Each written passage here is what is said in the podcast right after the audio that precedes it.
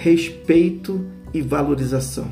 É isso que eu, por exemplo, identifico todas as vezes que eu adentro no melhor lugar do mundo, que é o meu lar.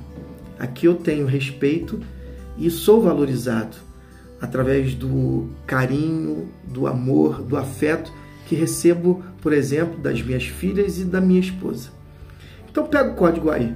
Romanos é 12, 10. Dedique-se uns aos outros com amor fraternal. Prefiram dar honra aos outros mais do que a si próprio. É bem interessante esse contexto desse versículo e o que ele traz para nós. É justamente é, o princípio da honra.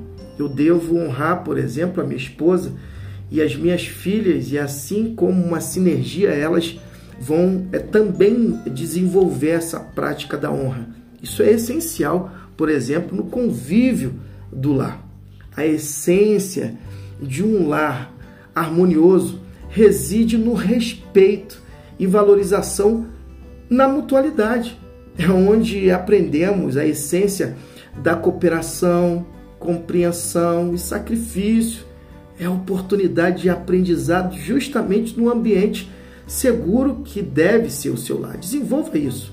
Em um mundo onde o egoísmo frequentemente prevalece, o lar serve como um lembrete constante do poder da empatia e da compaixão. Esse é o lugar ideal para desenvolver, por exemplo, empatia e compaixão, pois eu sou falho, as minhas filhas também e a minha esposa também. E aí eu tenho que, em meio a esse contexto do dia a dia, praticar empatia, compaixão, amor, graça, misericórdia e perdão. Então vamos para a nossa história hipotética.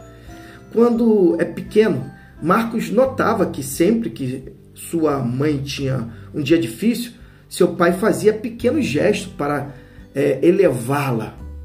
E ela aprendeu que o respeito não estava apenas nas grandes ações, mas também nas pequenas. É bem interessante isso.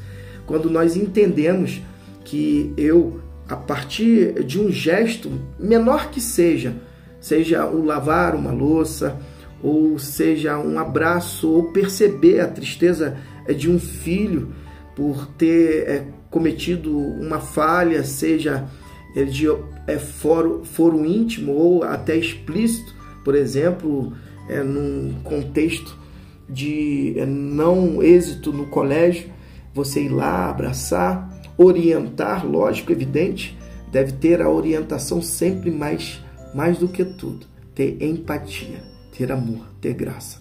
Esse é um ambiente seguro. Esse deve ser o nosso lar, o melhor lugar. Que Deus te abençoe.